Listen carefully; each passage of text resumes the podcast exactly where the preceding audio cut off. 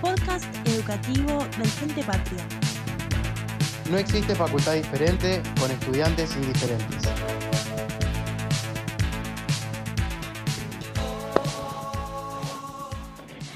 Bueno, esta semana nos tocaba empezar a trabajar el tema de las personas, es decir, empezábamos a analizar la relación jurídica en razón de los acontecimientos por todos conocidos.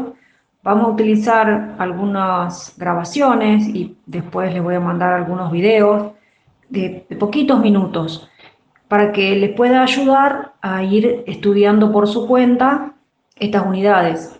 Entonces, la unidad 3 arranca con persona humana. Ahí, ¿qué es lo que van a ver? Fíjense eh, que los sujetos de derecho o persona pueden ser humanas o jurídicas y el Código Civil y Comercial no da un concepto de persona humana. Sí lo va a hacer para jurídica y luego vamos a armar un video especial para eso. Con respecto a la persona humana, a partir del 19 empieza o establece a partir de qué momento se considera que existe la persona humana. Y habla de un momento especial que es la concepción. Fíjense que no da ningún tipo de conceptualización en cuanto a concepción. Entonces, ustedes ahí, haciendo alusión a aquello que hemos dicho otras veces del diálogo de las fuentes, tenemos que empezar a analizar, bueno, qué es la concepción. Ahí en el texto ustedes van a tener distintas teorías, algunas ortodoxas, otras basadas sobre todo en fallos de la Corte Interamericana de Derechos Humanos, como el fallo Octavia Murillo, sobre qué es concepción.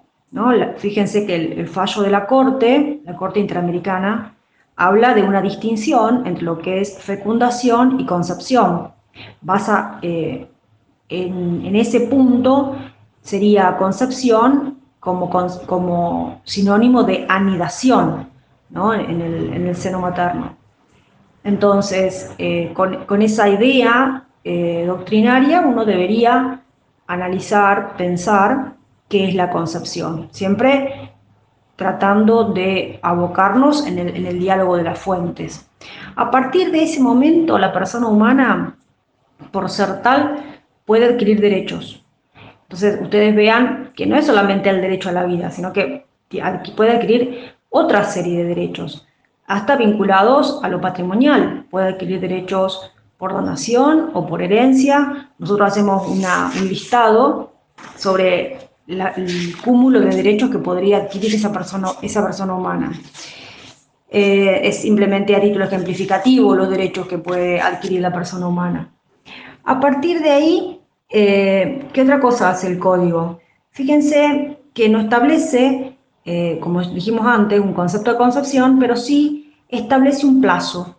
¿Cómo, ¿En qué momento se podría dar la concepción? Como claramente la concepción es un misterio, el único dato cierto que tenemos el nacimiento. Entonces, a partir del nacimiento, es el código, tenés que dejar ese día fuera, contar cuánto es el plazo máximo de duración del embarazo, se cuenta hacia atrás, 300 días, el plazo mínimo 180, y en ese lapso de tiempo, entre 300 y 180, que es 120 días, sería la época de la concepción. Ese, ese plazo, ese lapso, fíjense que en el texto le ponemos el, porqué del interés de saber a partir de qué momento se da la concepción. Eh, ¿Qué otra cosa vemos de ahí? Bueno, el código o el programa empieza a hablar en el punto número 3 sobre las técnicas de fecundación asistida, Ahí fíjense que está, fíjense que está básicamente dividida en dos, esas técnicas de baja complejidad, de alta complejidad, la de, es para tener una idea, nociones. Bueno, lo de baja complejidad sería la inseminación artificial y las de alta complejidad, la fecundación extracorpórea. Relacionado con esto, tiene que ver con la idea de concepción, porque si nosotros tomamos la idea ortodoxa de concepción, que es igual a fecundación, un óvulo fecundado fuera del, seno materno, para esa, para esa teoría sería concepción. En cambio, si pensamos en un óvulo fecundado desde la, desde la teoría eh, de la Corte Interamericana, no sería persona. Eh, ahí tienen que ver las diferencias de unos y otros. Algo que no se dijo es que esa persona por nacer, que puede adquirir derechos, y siempre estamos pensando más que nada en esos derechos de índole patrimonial, para que pueda consolidar los derechos, necesita de un solo requisito, y es el nacimiento con vida. La vida se presume. Fíjense lo que dicen los artículos. Tienen que mirar detalladamente los artículos 19, 20 y 21. Entonces, para consolidar los derechos adquiridos en ese periodo de persona por nacer, ese sujeto tiene que haber nacido con vida.